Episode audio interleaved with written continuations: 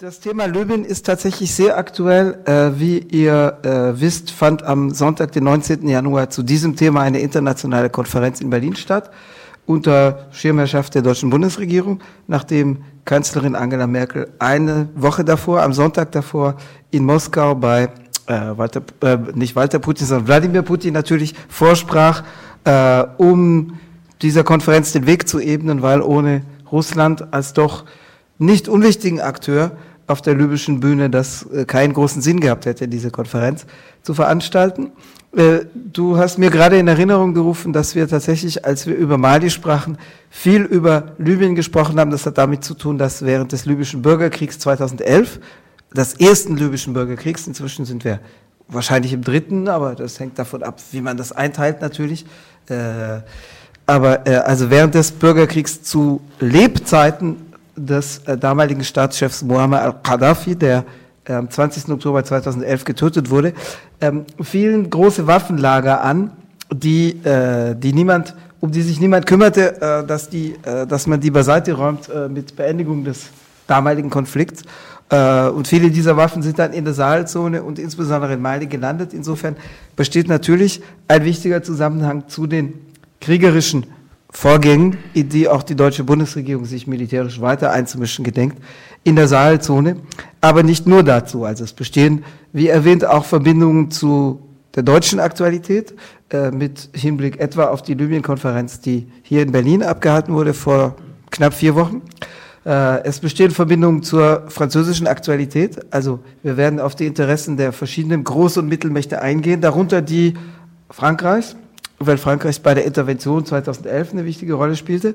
Äh, Frankreich spielt auch eine nicht, also die derzeitige französische Regierung, der aktuelle, das aktuelle französische Staatsoberhaupt spielt eine wichtig, nicht unwichtige Rolle dabei, dass einer der Akteure im libyschen Spiel, der General, beziehungsweise inzwischen, wie er sich nennt, Marschall, äh, Khalifa Haftar, äh, äh in der europäischen Politik hoffähig gemacht wurde. Also er hat der, jemand, der damals keinen international anerkannten politischen oder diplomatischen Status hatte. Also an Bezügen zur Aktualität, zur aktuellen Politik in Europa, in Deutschland, in Frankreich, anderswo fehlt es nicht. Und äh, im letzten Teil werden wir tatsächlich auch darauf eingehen, welche Konflikte es da eventuell gibt, weil nicht alle Akteure innerhalb der Europäischen Union äh, da an einem Strang ziehen, weit gefehlt. Äh, kurzer Hinweis noch, weil du mich vorstellst, ich bin hauptberuflich Anwalt.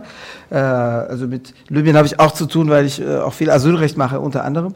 Äh, das ist aber nur ein Aspekt. Also bevor ich äh, in diese, diesen Beruf einstieg, verfolgte ich bereits das aktuelle Geschehen in Nordafrika und darunter in Libyen, äh, wenngleich man in Frankreich sicherlich mehr historische Beziehungen zu dessen Nachbarländern Algerien und Tunesien besitzt.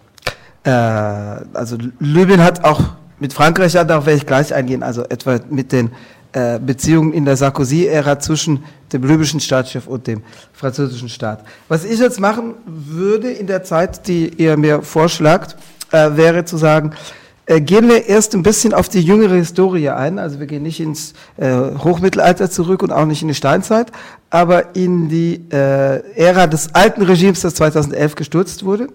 Äh, und fragen wir uns, wer welche Hinterlassenschaften vererbte, die äh, zur heutigen Situation zumindest mit beitrugen. Da müssen wir auf zwei Seiten gucken. Einmal die äh, der alten Machthaber selber, die das Land 42 Jahre regierten, um die charismatische Figur Muammar al-Qaddafi. Dann müssen wir aber natürlich auch auf, eingehen auf die Interventionsmächte, die dieses Regime stürzten oder jedenfalls maßgeblich von außen zu seinem Sturz beitrugen, neben innenpolitischen Akteuren, also insbesondere Frankreich und Großbritannien.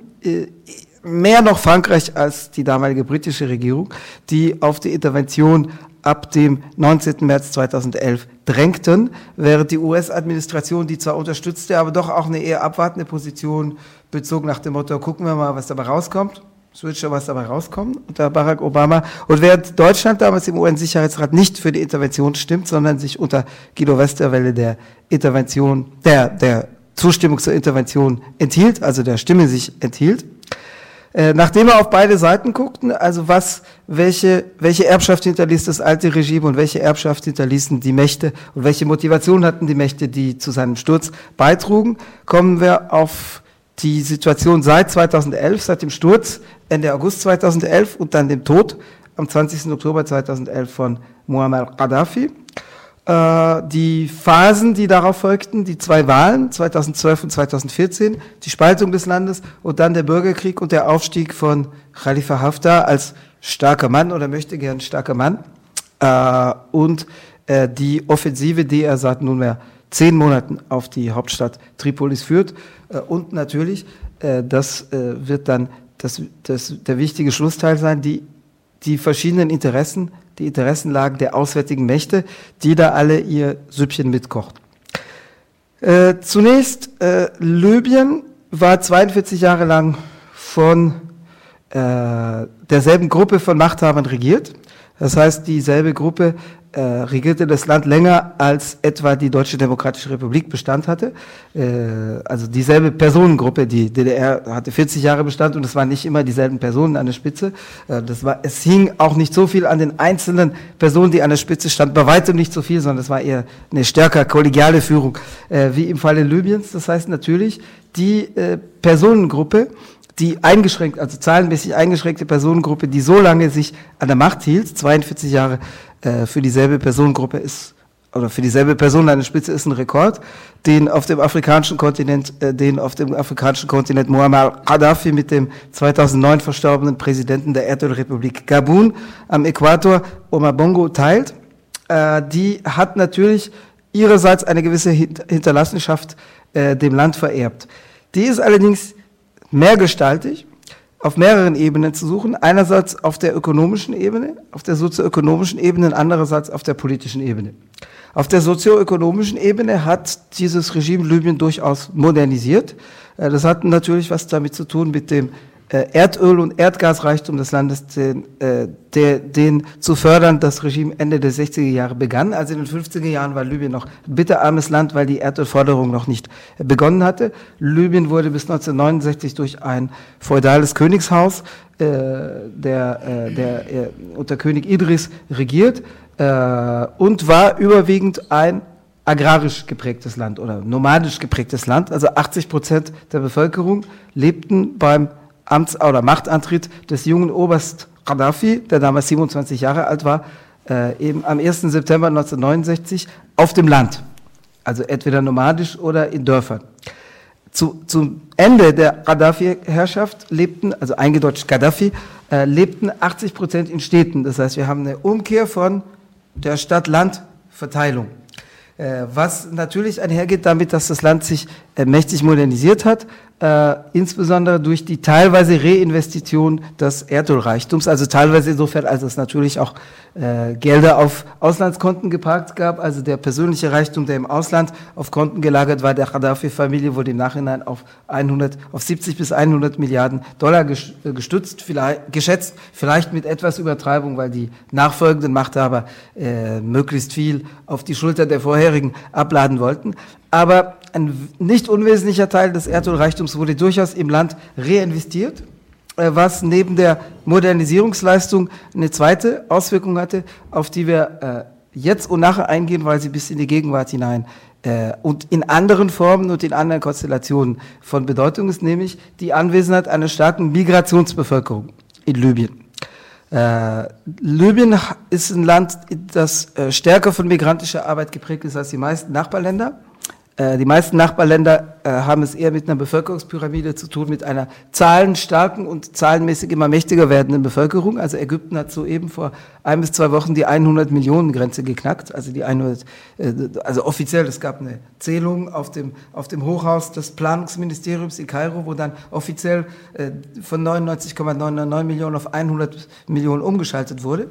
Äh, mit großem Briborium. Algerien ist ein Land mit der Bevölkerungspyramide, die sehr stark nach unten sich verjüngt, also mit äh, sozusagen einem Jugend, äh, äh, nicht Überschuss, das würde, das wäre ein zynischer Begriff, der Leuten, der bedeuten würde, da sind Menschen zu viel, kein Mensch ist zu viel, aber mit einem Jugendüberhang äh, gegenüber den älteren Generationen und eher eine Schwierigkeit, die Menschen in den Arbeitsmarkt einzugliedern. Libyen ist neben dem Charaktermerkmal ein erdöl- und erdgasreiches Land zu sein im Unterschied zu Ägypten, aber gemeinsam mit Algerien.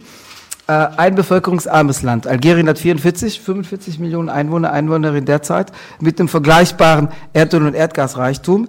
Äh, Libyen hat 5 Millionen einheimische Einwohner, also Einwohner mit 5 bis 6 Millionen. Libyen ist bevölkerungsarm.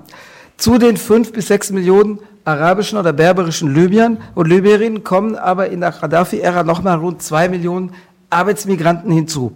In der allerersten Phase in den 70er Jahren eher arabische Arbeitsmigranten aus den Nachbarländern, äh, etwa aus Tunesien. Man muss dazu sagen, 1975 vereinigen sich äh, Libyen und Tunesien für zwei Jahre zu einer Union. Also es gibt damals das Fusionsfieber zwischen arabischsprachigen Ländern, äh, zum Beispiel zwischen 1959 und 61 fusionieren Ägypten und Syrien zeitweise zu einem zur arabischen äh, äh, Vereinigten Arabischen Republik. Das fällt dann wieder auseinander, weil es natürlich doch zwei Machtzentren gibt, äh, die sich nicht ausbalancieren. Äh, Libyen und Tunesien vereinigen sich 1974, 75 auch für circa zwei Jahre. Das fällt dann ebenfalls wieder auseinander, weil die Machtzentren doch divergieren und nicht konvergieren. Aber vor allem in dieser Phase begann eine relativ massive Zuwanderung von Tunesien, weil äh, Libyen bevölkerungsarm, aber damals Bereich kohlenwasserstoffreich, also Erdöl und Erdgas, äh, Erdgasreich ist, während Tunesien äh, nicht denselben mineralischen äh, Reichtum hat, aber mehr äh, Einwohner bereits damals. Äh, also, heute hat Tunesien 5, 6 Millionen arabische und berberische Einwohner und Tunesien 11, 11, 12, die, eher 12. die, die, diese Struktur ist also schon früh gegeben. Das heißt, mit der ökonomischen Entwicklung durch, die, durch den, das Hereinkommen der äh, Devisen aus dem Erdöl- und Erdgasverkauf äh, wächst auch der Zugriff auf ausländische Arbeitskräfte, die äh, im Wesentlichen körperliche Arbeiten verrichten, von denen die libysch, libysche einheimische Bevölkerung doch weitgehend verschont wird. Also wir haben durchaus eine Bevölkerungsstruktur, die das gemeinsam hat mit teilweise mit europäischen Staaten und stark mit den Golfstaaten, dass die einheimische Bevölkerung doch auf körperliche, physische Arbeit eher herunterguckt und sagt, das ist Ausländersache. Äh, ab den 80er Jahren wird, äh, kommt zusätzlich zu der ersten arabischen Migration eine subsaharische, also afrikanische, nicht arabische Migration hinzu, was auch mit den Wechseln in der auswärtigen Orientierung, in der internationalen Orientierung des Gaddafi-Regimes, ähm, auf die ich gleich eingehe, äh, einhergeht. Wir haben in der Gaddafi-Ära eine wechselnde Wahrnehmung durch das Regime oder Darstellung durch das Regime und Wahrnehmung in der öffentlichen Meinung dieses Faktors Migration. Äh, das schillert zwischen mehreren Polen. Ein Pol ist, das ist bequem, da gibt es Leute, die für uns die körperliche Arbeit verrichten. Ein, eine Facette ist, äh, dadurch, dass Gaddafi, wie ich gleich äh, schildern werde, zumindest phasenweise einen sehr stark panafrikanischen Diskurs an den Tag legt, wo er sich als den Führer, unter dem Afrika sich einigen wird, äh, träumt oder auch darstellt oder dazu aufschwingt, äh, gibt es durchaus phasenweise eine Propaganda für die Fusion der Bevölkerung und für die Verbrüderung. Es gibt also etwa in den 90er Jahren durchaus eine Propaganda des Regimes, dass es gut sei, sich mit subsaharischen, also afrikanischen, hier würde man sagen, aber mit einem problematischen Begriff, der auch rassistische Züge hat, aber mit schwarzafrikanischen Frauen äh, zu verheiraten. Es gibt dann aber aus der Bevölkerung die teilweise der Kampagnen des Regimes sich müde zeigt, äh, Reaktionen, die sich dann etwa 1999 in einer Art Pogrom niederladen, nieder, äh, niederschlagen, also gegen die Migranten, die vermeintlich durch das Regime verhätschelt werden. Und es gibt dann Gegenschläge des Pendels, wo das Regime dann eher sozusagen die Migranten freigibt für, die, äh, äh für den Unmut der Bevölkerung, der sich da ein Ventil schafft, der sich da ähm, äh, der sich dann Ausdruck verschafft. Das heißt, es gibt diese wechselnden Phasen und es gibt in den 2000er Jahren schon die Einbindung des Regimes in die europäische Migrationsabwehrpolitik, also die vieler EU-Staaten, insbesondere Italiens, gegen Ende des Gaddafi-Regimes. Deswegen werde ich dazu äh, gegen Ende dieser, der, der Schilderung dieser, äh, dieser Ära äh, gleich noch eingehen. Das Gaddafi-Regime ansonsten, also abgesehen von der sozioökonomischen Entwicklungspolitik und von der Migrationspolitik, die in Libyen einen sehr entscheidenden Stellenwert hat, im, im Binnenverhältnis innerhalb des Landes, aber auch im Verhältnis zur Europäischen Union und ab den 2000er Jahren verstärkt im Verhältnis zur Europäischen Union. Also neben diesen zwei Faktoren äh, muss man die Politik dieses Regimes schildern. Das Regime hatte zeitweise durchaus wohlwollende Presse gefunden bei manchen Linken im europäischen Ausland. Ich denke, mit vielen Illusionen behaftet, weil Gaddafi vor allem in den 80er Jahren ähm, wahrgenommen wurde als jemand, der einen basisdemokratischen Diskurs äh, an den Tag lege, weil er, legte, weil er sagte, ich schaffe den Staat ab. Der ganze Staat wird durch Volkskomitees von der Basis an äh, regiert. Also mit Basisdemokratie, wie wir als europäische Linke das diskutieren würden, hatte das allerdings herzlich wenig zu tun. Äh, sondern was Gaddafi im Wesentlichen machte, dass er den Staat tatsächlich zurücknahm, aber durch tribale Strukturen, die sich eigentlich überlebt hatten, also die sich durch die sozioökonomische Entwicklung des Landes eigentlich überlebt hatten, ersetzte. Also es stimmt tatsächlich, dass es äh, in Libyen ab den späten 70er Jahren wenig die staatssozialistischen Strukturen gab, die man aus anderen oder staatssozialistischen, autoritären, teilweise militärgeprägten Strukturen gab, die man aus anderen Ländern der Region kannte und kennt. Algerien, äh, Ägypten, ähm, mit Regimes, die alle mal im Fall Ägyptens eher in den 60er Jahren, im Fall oder sogar 50er Jahren, im Fall Algeriens in den 60er und 70er Jahren eine sozialistisch auf sozialistische Ideale sich berufende Phase durchliefen und die dann eher später eine autoritäre Phase ohne sozialistische Ideale, aber mit weitgehend derselben Strukturen durchliefen. Mm, ähm, die, äh, diese Regimes weisen alle eine Struktur auf, die auf einer jedenfalls bis in die späten 80er eine Einheitspartei beruht, in Algerien etwa die Nationale Befreiungsfront, der FLN, heute noch Regierungspartei, wenngleich in der Koalition heute. Äh, die, äh, in Ägypten ist es die Nationaldemokratische Partei, die 2011 äh, mit dem Sturz Mubaraks verboten wird. In Tunesien ist es die Nationale Demokratische Sammlung der RCD. Also wir haben in allen diesen Ländern eine gewisse Rolle des Militärs, in Algerien und Ägypten eine sehr starke. In Tunesien ist es eher ein Polizeistaat und das Militär wird kurz gehalten, weil der erste Präsident Tunesiens, äh, äh, Bourguiba, Habib Bourguiba, dem Militär eher vertraut und Putschangst hat. Äh, und es gibt Staatsparteien, die eine große Mitgliederzahl haben, die auch viele Leute aufnehmen, äh, die dort beitreten, entweder aus Überzeugung oder häufig, weil Arbeitsplätze im öffentlichen Dienst, die Vergabe von Bauland, die Vergabe von Händlerlizenzen einfach davon abhängen, dass man nicht nur politisches Wohlwollen zeigt, sondern möglichst auch noch Mitgliedsbeitrag bezahlt. Und mitunter bedeutet eine Zugehörigkeit zur Staatspartei auch Spitzeldienste zu leisten. Gaddafi versucht es auch. Er baut eine eigene Staatspartei auf in den frühen 70er Jahren, die Arabisch-Sozialistische Union.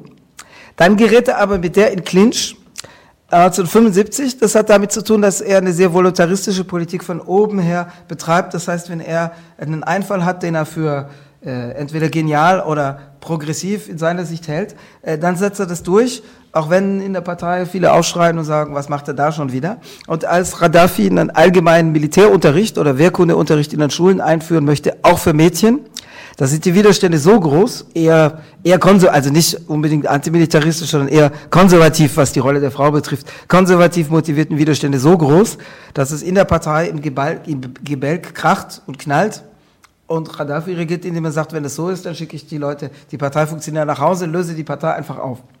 Nun ist es aber nicht so, dass äh, damit äh, Tür und Tor für freie Diskussion und freie, tatsächlich für basisdemokratisches Freien und Schalten äh, geöffnet wurde, sondern es gibt nach wie vor äh, einen, einen harten Kern, einen Kreis von Machthabern, die das Land regieren, die Ansprechpartner brauchen in den einzelnen Provinzen und Dörfern und Städten.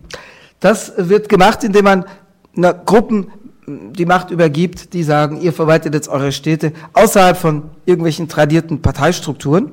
Aber das sind dann häufig alte tribale Strukturen, wo einfach Leute zu Sprechern äh, ernannt werden, die äh, eine bestimmte Bevölkerungsgruppe aufgrund ihrer Zugehörigkeit zu Großfamilien, zu Clans einnehmen. Das heißt, es gibt eigentlich ein Absterben von traditionellen äh, Clan- äh, und Stammesstrukturen, die in der modernen Gesellschaft äh, an Bedeutung verlieren würden. Wie gesagt, Libyen ist noch überwiegend beduinisch geprägt bis in die 60er Jahre. Das nimmt dann aber durch Landflucht und Zuzug in die Städte und Modernisierung ab. Aber auf politischer Ebene wird das reaktiviert. Das spielt eine Rolle, wenn man verstehen möchte, warum der Staat implodiert, wenn die Gruppe von Machthabern weg ist. Das, das, das ist eines der Erben.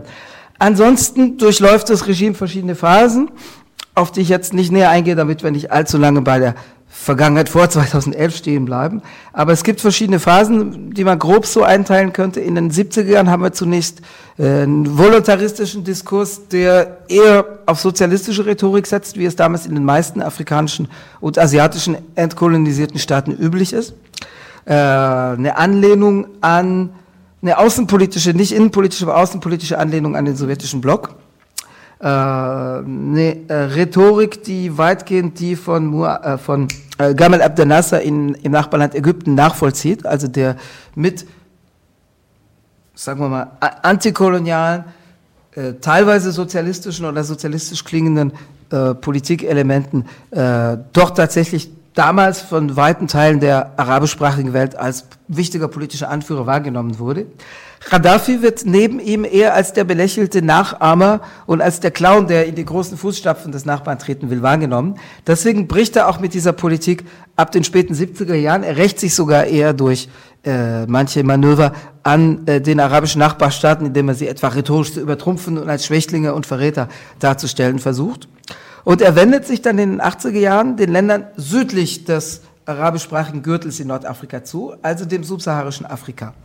Äh, und versucht nun als der, äh, der, der Herold, der Fürsprecher der Sache der Af afrikanischen Einigung äh, vorzutreten. Das tut er manchmal, indem er bewaffnete Gruppen oder Befragungsbewegungen oder Gruppen, die sich dafür ausgeben, finanziert. Manchmal, indem er auch traditionelle Könige, also in vielen Ländern gibt es noch die alten feudalen Strukturen, die zwar nicht die Länder regieren, die aber noch aufrechterhalten sind, äh, die eine gewisse soziale Funktion widerspiegeln. Ähm, also teilweise lässt er sich dann mit traditionellen Königen in den, in den subsaharischen äh, Ländern ablichten. Und teilweise nimmt er auch sozial und ökonomisch Einfluss. In Mali zum Beispiel, ein Land, über das wir hier gesprochen haben, das ich relativ gut äh, kenne, in Mali genießt Gaddafi bis heute eine gewisse Popularität, weil er äh, ein wichtiger Geldgeber für Universitäten war. Also etwa viele äh, Studierende im Informatikbereich äh, gingen an, an, an eine Universität, die von Gaddafi finanziert war. Äh, das heißt, äh, er, er tritt einfach auch als Finanzier auf. I, durch seine eigenen regionalen Ambitionen gerät äh, Gaddafi aber mit den westlichen Großmächten aneinander, etwa mit Frankreich durch den Krieg im Tschad. Tschad ist das südlich an, äh, direkt südlich, also südöstlich an Libyen angrenzende Nachbarland, äh, in dem die französische Armee seit der Unabhängigkeit des Tschad 1960 nach wie vor äh, wie die Made im Speck drin sitzt. Also Tschad ist eines der wichtigsten Stationierungsländer der französischen Armee im äh, subsaharischen Afrika. Es gibt also ab 1984 einen Krieg. Libyen versucht zu expandieren in Richtung Tibesti-Gebirge, das ist im Norden, da ungefähr da, wo der Schriftzug äh, Chart äh, steht. Äh, und äh, Frankreich, und, Frankreich und Libyen führen tatsächlich direkt gegeneinander Krieg, ab 1984 bis in die späten 80er Jahre im Chart. Gaddafi reagiert zum Teil mit, sagen wir mal, eigenwilligen Methoden. Äh, das heißt, er setzt manchmal durchaus auf eine Diplomatie der Zündkapsel äh, oder äh, der, des, der äh, Vergabe finanzieller Mittel an Gruppen, die mit Zündkapseln Politik machen, etwa in Berlin. Es gab in Westberlin das Attentat auf die von GIs besuchte Diskothek Label im März 1986, für die Libyen verantwortlich gemacht wurde und mutmaßlich auch verantwortlich war, zumindest indirekt. Daraus folgt eine internationale diplomatische Isolierung Libyens mit äh, Sanktionen, die vor allem ab 1992 verschärft werden. Das hat auch damit zu tun, dass Gaddafi wie andere Regimes äh, darauf setzt, dass es unter Umständen eine gute Idee war, wenn man eine Verfügungsgewalt über ABC-Waffen, also entweder atomare oder biologische oder chemische Waffen besitzt, damit einen nicht dasselbe Schicksal ereilt, ereilt wie Saddam Hussein. Also der erste Krieg der USA gegen Saddam Hussein und sein Regime im Irak äh, fand ja 1991 statt, also Beginn, mit Beginn der Besetzung Kuwaits am 2. August 1990. Das ist für viele arabische Regimes ein Warnsignal, um zu sagen, da könnte es eine Offensive der nördlichen oder westlichen Großmächte geben. Äh, und das heißt, viele setzen in dieser Phase, auch das iranische, der Iran ist ja kein arabischsprachiges Land, aber auch das iranische Regime fängt sicherlich in dieser Phase an zu sagen, also sicherlich auch anknüpfen an das Vorgängerregime, an das Schah-Regime, das, bereits selber ein Nuklearprogramm, ein Atomprogramm entwickelte. Aber sicherlich setzt das Regime stärker drauf zu sagen, gut, wenn man eine eigene Atomwaffe hat, dann kann man sozusagen ähm, das, das als politische Lebensversicherung einsetzen im, im außenpolitischen Verhältnis. Also sicherlich natürlich gibt es auch ideologische Faktoren und eigene Interessen daran. Gaddafi hat, hegt selber auch diese Idee, auf die er 2003 dann ausdrücklich verzichten wird, um sich eben wieder anzunähern. Da, ab dem Zeitpunkt bekommt er auch carte blanche aus Washington und London äh, mit diesem Kurswechsel, als äh, Gaddafi im Dezember 2003 in einem Vertrag mit Washington und London garantiert, ich werde keine mit oder ohne Anführungszeichen als Terrorgruppen charakterisierten Gruppierungen mehr unterstützen und ich verzichte ausdrücklich auf den Erwerb von Material äh, und auf den Besitz und den Erwerb von ABC-Waffen. Aber in den 90er Jahren ist also Libyen zunehmendem Druck, zunehmenden Wirtschaftssanktionen ausgesetzt. Also es werden auch internationale Fluglinien gekappt, die Tripolis nicht mehr anfliegen und so weiter. Und ähm, in dieser Phase vollzieht das Regime einen anderen Kurswechsel und äh, führt selber zeitweilig eher islamistische Politikinhalte in seine Politik ein. Also Gaddafi ist einerseits mit dem reaktionären Klerus verkracht, weil der, konservative bis reaktionäre Klerus ihn von den Ketzer hält, der den Islam nach eigenem Gutdünken auslegt und interpretiert, wie er lustig ist. Das heißt, der konservative Klerus konnte mit ihm noch nie was anfangen. Andererseits äh, für, erklärt Gaddafi ab dem 1. Januar 1994, dass die Scharia, also genauer die strafrechtliche Variante der Scharia, ab jetzt Gesetzgebung in Libyen wird. Das ist auch eine Krisenverwaltung, weil Libyen weniger Erdöl und Erdgas verkaufen kann, durch die internationalen Sanktionen daran gehindert wird, äh, weil es tatsächlich soziale Krisenerscheinungen gibt. Und äh, Gaddafi erklärt, also ab jetzt setzen wir auch die strafrechtliche Variante der Scharia ein. Also ich sage strafrechtliche Variante, das ist das, was man in der westlichen Öffentlichkeit natürlich im Blick hat mit Körperstrafen, Züchtigungsstrafen, Hände abhacken bei Diebstahl, zumindest juristisch, wenn bestimmte Voraussetzungen erfüllt sind. In allen arabisch oder fast allen arabischsprachigen Ländern außer Tunesien gibt es eine Vorstellung von Scharia, die auch mit diesem Begriff bezeichnet wird, Scharia. Äh, Scharia heißt einfach legitimes Gesetz, auf, also von der sprachlichen Wurzel. Was jetzt nicht heißt, dass ich das als legitim bezeichnen würde, überhaupt nicht. Aber im Familienrecht, im Erbrecht, im Zivilrecht gilt in fast allen arabischsprachigen Ländern, mit Ausnahme Tunesiens, die Scharia, die zivile Variante. Also in fast allen Ländern wird gesagt, das Familienrecht legitimiert sich aus der islamischen Tradition. Äh, wovon wir sprechen, wenn ein Regime oder ein Land sagt, also wie es dann hier in der Presse genannt wird, wir schwören die Scharia, ist die strafrechtliche Variante. Wie sie im Iran, in Pakistan, in Saudi-Arabien gilt. Auch Gaddafi führt sie eben auch ein ab dem 1. Januar 1994. Das bedeutet natürlich eine gewisse Verschärfung. In dieser Phase setzt er übrigens auch phasenweise auf eine Verdrängung von Migranten, während sonst Libyen ein Land ist, das Migranten eher anzieht, also durch den Ölreichtum und dadurch, dass ein bevölkerungsarmes Land eher auf ausländische Arbeitskraft setzt. Was auch die eigene Bevölkerung ruhig hält, weil die eigene Bevölkerung dadurch den Eindruck hat, man hat es nicht nötig, körperlich zu arbeiten äh, oder zumindest nicht bestimmte Arbeiten zu verrichten. Äh, also zum Beispiel 1995 erklärt Gaddafi, dass er jetzt die Palästinenser rauswirft. Also Gaddafi hat lange eine sehr pro-palästinensisch klingende Rhetorik wie viele arabische Regimes äh, eingesetzt. Äh, also natürlich haben die alle, die Paläst oder fast alle die Palästinenser nach ihrem eigenen Gutdünken jeweils instrumentalisiert.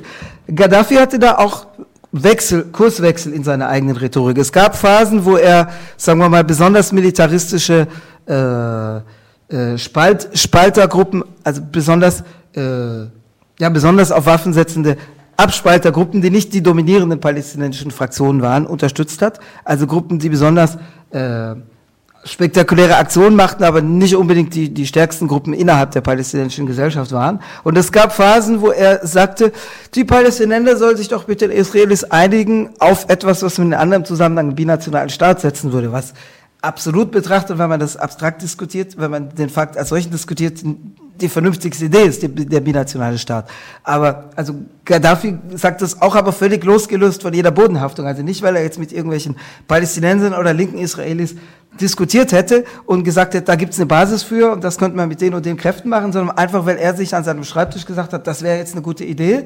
Und da sage ich jetzt den Palästinensern, macht das doch. Er bildet auch einen Begriff. Also Gaddafi hat dafür den Begriff Islatin für Israel, Palästin, Palästin eingeführt oder Israel-Palästin. Ähm, also was man in anderem Zusammenhang als die Idee vom binationalen Staat diskutieren würde, aber er hat es halt mit niemandem diskutiert, sondern er kam selber auf den Trichter, das ist jetzt eine Idee und dann sage ich, macht das doch. Und wenn ihr es nicht macht, dann seid ihr blöd.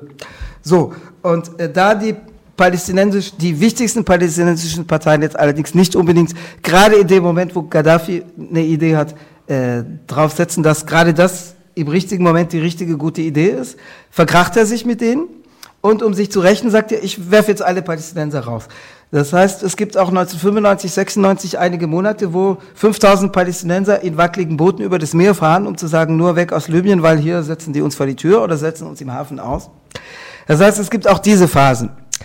Im Wesentlichen kommen wir aber zurück zu einer Politik, wo Libyen die Migranten eher willkommen heißt, das dann aber gleichzeitig vor allem in der Phase, wo äh, Libyen eher wieder bei den westlichen Mächten sich gut zu stellen, also wo das libysche Regime sich eher gut zu stellen versucht, nach dem Abkommen mit Washington und London 2003, wo das eher als Faustpfand eingesetzt wird, um wieder gute Beziehungen einzufädeln zu den europäischen Staaten. Die Schlüsselrolle spielt Italien. Äh, Ber Silvio Berlusconi, ausgerechnet der als Chef einer Rechts-Rechts-Regierung, also Konservative und Neofaschisten und die rechtsextreme Lega äh, zu, von Matteo Salvini, damals noch unter Roberto Bossi zusammen. Also Berlusconi, der diese Regierung anführt, diese Mischpoke aus Faschisten und Rassisten und äh, Mafiosi. Ähm, Berlusconi fährt nach Libyen äh, zum Jahrestag der Machtübernahme äh, Gaddafis, also 1. September 1969, 1. September 2009, entschuldigt sich in Libyen für die italienische Kolonialvergangenheit, was man so einem Rechten gar nicht unbedingt zugetraut hätte, aber natürlich mit dem Hintergedanken. Der eine Hintergedanke ist, massive Investitionen in Libyen zu tätigen, weil gesagt wird, nach dem Embargo, das zu dem Zeitpunkt weitgehend aufgehoben ist, gibt es da großen Investitionsbedarf für Autobahnen, für moderne Wohnhäuser und zum zweiten Migrationskontrolle. Und Italien unter Berlusconi schließt tatsächlich mit Libyen ein Rücknahmeabkommen ab, äh, was also Libyen verpflichtet, die äh, Migranten, die äh, Italien nicht anlanden lassen möchte oder zurücksenden möchte, zurückzunehmen. Das ist schon die letzte Phase, weil 2009 ist das vorletzte Jahr der Herrschaft von Gaddafi. Aber das ist die Rolle, die er am Schluss weitgehend spielt für äh, die äh, Europäische Union oder jedenfalls die man versucht, ihn spielen zu lassen. Also natürlich, Gaddafi ist jetzt jemand, Gaddafi ist jemand, der 2009, wie erwähnt, seit 40 Jahren an der Macht ist, der sich also auch nicht einfach um den Finger wickeln lässt, sondern der seine Gesprächspartner schon auch gerne mal ein bisschen schwitzen lässt. Äh, Nicolas Sarkozy, auf den wir gleich kommen, weil jetzt kommt die Intervention, die militärische Intervention. Nicolas Sarkozy musste das erleben. Sarkozy lädt Gaddafi 2007 ein als französischer Rechtspräsident also wir sind in der Phase, wo Libyen bereits wieder eine gute Presse hat, als ein Regime, das vernünftig wird, das auf Terrorunterstützung verzichtet, das auf Atomwaffen verzichtet. Ähm, äh, Gaddafi lädt, äh, Sarkozy lädt Gaddafi ein, äh, aber statt dass er ins Hotel geht und jetzt brav Verträge unterschreibt, was er auch tut, also Gaddafi unterschreibt brav Verträge über Kauf von Rüstungsgütern, von Atomkraftwerken, 2007 mit Sarkozy. Aber äh, gleichzeitig führte Sarkozy ein bisschen, an der, bisschen vor. Also statt dass er ins Hotel geht, schlägt er sein Zelt im Palast, das äh, Élysée-Palast für eine Woche auf, im Dezember, in der zweiten Dezemberwoche 2007 und sagen, ich bin ein Beduine und ihr braucht mir, ihr habt mir nicht zu sagen, wie ich zu leben habe, ich mache hier meinen eigenen Lebensstil. Er geht zur UNESCO, die ihren Sitz hat, die Weltkulturorganisation der UN, die ihren Sitz in Paris hat, und hält eine Rede und fordert jetzt die europäischen Frauen auf, äh, sich zu emanzipieren, wie die libyschen es angeblich äh, bereits getan hätten. Also, äh, wie es real aussieht, muss, müsste man analysieren. Das ist etwas komplexer, wie, wie man sich vorstellen kann, aber also äh, es gibt eine gewisse Emanzipation der libyschen Frau, aber es gibt natürlich auch eine Instrumentalisierung durch, durch das Gaddafi-Regime selbst. Ähm, äh, er, er sagt vor allem, es gibt eine Pressekonferenz, wo Sarkozy pflichtschuldig sagt, wie man das als westlicher Präsident tut. Ja, und natürlich habe ich auch meine Besorgnis über die Lage der Menschenrechte in Libyen zum Ausdruck gebracht. Und Gaddafi guckt ihn an und sagt, wie? Nö. Und Sarkozy sagt, da haben wir doch drüber gesprochen. Gaddafi guckt ihn an und sagt, nö. Haben wir nicht. Was willst du eigentlich? Das heißt, äh, er hat seinen Gesprächspartnern auch nicht immer leicht gemacht, weil ich meine, klar, Sarkozy war seit einem halben Jahr Präsident, Gaddafi seit 40 Jahren an der Macht. Der wusste auch manches über die westlichen Regierungen und über vorherige Geschäfte. Das heißt, der, der, der hatte auch brisante Sachen unter dem Ellenbogen. Aber das war, also diese Migrationsabwehrfunktion äh, Funktion war jedenfalls eine, die das, von denen die europäischen Groß- und Mittelmächte wollten, dass Libyen sie übernimmt. Und Libyen hat sie zum Teil auch unternommen, übernommen, hat dann aber auch sein eigenes Spiel gespielt, weil wenn, äh, wenn äh, Gaddafi in die Suppe gespuckt wurde, dann hat er immer auch wieder bei den Kontrollen nachgelassen oder hat mal wieder Boote übersetzen lassen über das Mittelmeer, was ihm dann auch wieder angekreidet wurde. Also das, es gab Abkommen, wonach Libyen einmal die Leute zurücknimmt aus Italien, das war ein binationales Abkommen, bilaterales Abkommen Italien-Libyen. Äh, es gab auch multilaterale Vereinbarungen, die aber weniger konkret waren mit der EU. Äh, und Gaddafi hat immer wieder angekündigt, dass er jetzt die Boote am Übersetzen hindert. Damals war die Zahl der Leute, die überzusetzen versuchten, nicht so groß, weil die Leute, die aus dem sonstigen Afrika nach Libyen kamen, die kamen zum Großteil auch hin, gar nicht unbedingt, um nach Europa zu kommen. Das schon auch, wenn man es schafft, aber um in Libyen zu arbeiten, weil es dort Arbeit gab, weil es dort Lohn und Brot gab. Es war zwar die, sagen wir mal, nicht das, das war äh, nicht das, das, die beste Option, aber es war die zweitbeste Option. Dass, wenn man es nicht schafft, da übers Mittelmeer zu setzen, dann kann man zumindest in Libyen was anfangen und Geld verdienen und das dann mitbringen in sein Herkunftsland. So, also er, er, Gaddafi hat sich verpflichtet, die Boote im Absetzen zu hindern, die es damals gab, aber in nicht so großer Zahl wie in, im jetzt zu Ende gegangenen Jahrzehnt. Aber es gab dann Phasen, wo es funktioniert und es gab auch Phasen, wo er die Boote wieder übersetzen ließ. So, jetzt kommt die Phase, wo das brüchig wird. Also natürlich ein Regime, das 42 Jahre an der Macht ist, hat äh, Leute äh, versorgt, die zu seiner Klientel gehören. Es hat aber auch gerade weil äh, diese tribalistischen Strukturen, die Clanstrukturen, die, die, die alten Stammesstrukturen immer wieder als politischer Faktor reaktiviert wurden, äh, gab es eben immer wieder auch Leute, an denen vorbei regiert wurde oder die äh, nicht begünstigt waren, äh, weil sie nicht zu der Gruppe gehörte, die gerade äh, jemand hoch platziert hatte im Volkskomitee oder im Ölministerium oder im Sozialministerium. Äh, es gab vor allem eine weitgehende Vernachlässigung der ganzen Osthälfte Libyens, also vor allem äh, hier im Raum Benghazi, also eingedeutscht Benghazi, Benghazi, äh, die, die Landschaft, die man seit der Antike die Cyrenaika nennt. Äh, die Cyrenaika, also der Raum Benghazi, war der Sitz des libyschen Königshauses.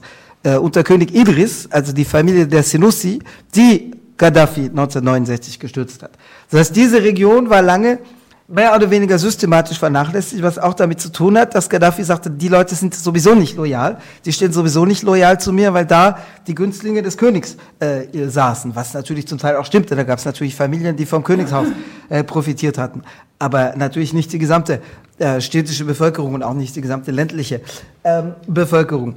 In Westlibyen das hat man dann gesehen, als der Bürgerkrieg ausbrach 2011, wo es dann so einen Flickenteppich gab von Städten, die bis zum Schluss zu Gaddafi hielten und Städten, wo sich Milizen bilden, die gegen Gaddafi waren, also etwa ähm, Sentan, äh, äh an, der, an der Westküste, äh, Sentan, Zawiya, äh, diese Städte, äh, wo dann äh, Misrata, wo dann äh, teilweise Städte, die in 80 oder 60 Kilometer auseinander lagen, konträre politische Positionen bezogen, weil die altansässigen Familien, die örtlich dominierten, äh, unterschiedliche Interessen hatten, sich entweder von Gaddafi vernachlässigt fühlten oder umgekehrt begünstigt fühlten. Das heißt, das war auch ein Krieg von Städten gegeneinander, vor denen, die zu den Losern gehörten und denen zu den, zu den Gewinnern gehörten. Also in Westlibyen war es eher so ein Flickenteppich von Gruppen mit Abhängigkeits- und Verwandtschaftsverhältnissen, beziehungsweise mit einer Klientel, die über ihre Verwandtschaftsstrukturen äh, eben Mittel verteilen konnte und Gruppen, die davon ausgenommen waren. Und Ostlibyen war weitgehend vernachlässigt. Das Regime wäre aber nicht unbedingt von allein zusammengebrochen, weil äh, es durch diese Spaltung, die immer wieder hervorgerufen war, eben auch, äh, also einerseits durch Repression, aber andererseits durch die Spaltung und dadurch, dass tatsächlich Leute auch Nutznießer dieses Regimes waren, durchaus schwierig war aufzubegehren. Es gab auch wenig Strukturen, wo Leute sich hätten organisieren können. Äh, es gab ja nicht mal eine Staatspartei. Es gab keine Gewerkschaften, es gab keine NGOs oder keine Association, also keine Bürgerinitiativen oder Vereine, äh, weil äh, das Regime selber auf solche Organisationsformen verzichtet hat und also auch versucht hat, Politik in Form von Organisierung in Parteien, in Gewerkschaften rauszuhalten aus der Gesellschaft. Das ist ein anderes Herangehen als die Regimes in Algerien, in, in Tunesien, in, Lüb in, in Ägypten, wo die Regimes eher solche Organisationsformen zuließen, aber versuchten selber die Gesellschaft in die eigenen Organisationen zu pressen, in die Staatsgewerkschaft, UGTA in Algerien, äh, äh, Confederation of Trade Unions in, in, in, in Ägypten, ähm, die, äh, die Staatspartei. Äh, in Libyen verzichtet das Regime auf solche Organisationsformen, versuchte aber auch sie weitgehend ganz aus der Gesellschaft rauszuhalten.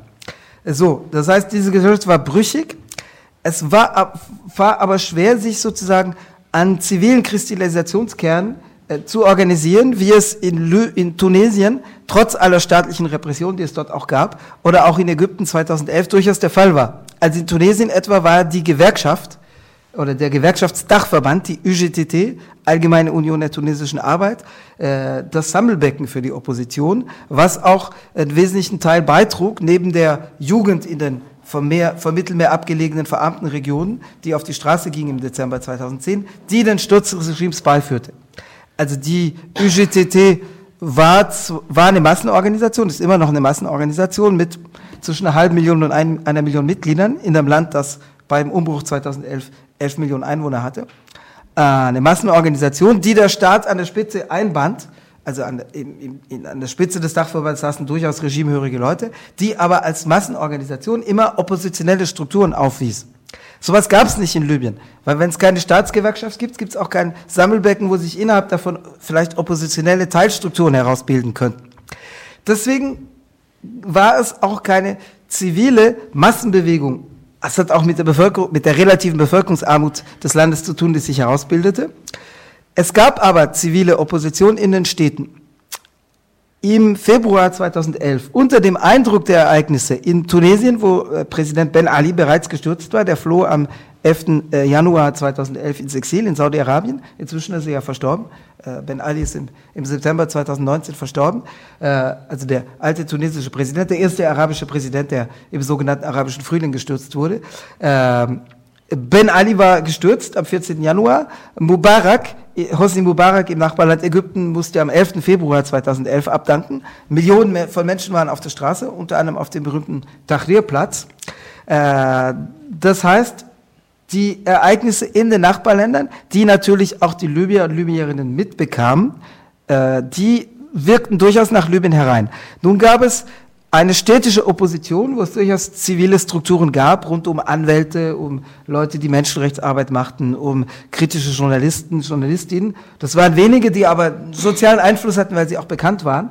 Äh, da bildete sich Opposition in Benghazi, weil Benghazi also der Ostlibyen durchaus ein Raum war, wo die Leute sich sowieso vernachlässigt fühlten, wo es also auch einen Resonanzboden gab, in der, nicht nur in Teilen der Gesellschaft, sondern in weiten Teilen, fast in der gesamten Gesellschaft. Äh, es kam zu Demonstrationen. Äh, der Anlass, der Anlass war nicht die Ursache. Die Ursache war eine Unzufriedenheit, die sich in die Bevölkerung, im, in die Gesellschaft immer tiefer reingefressen hatte.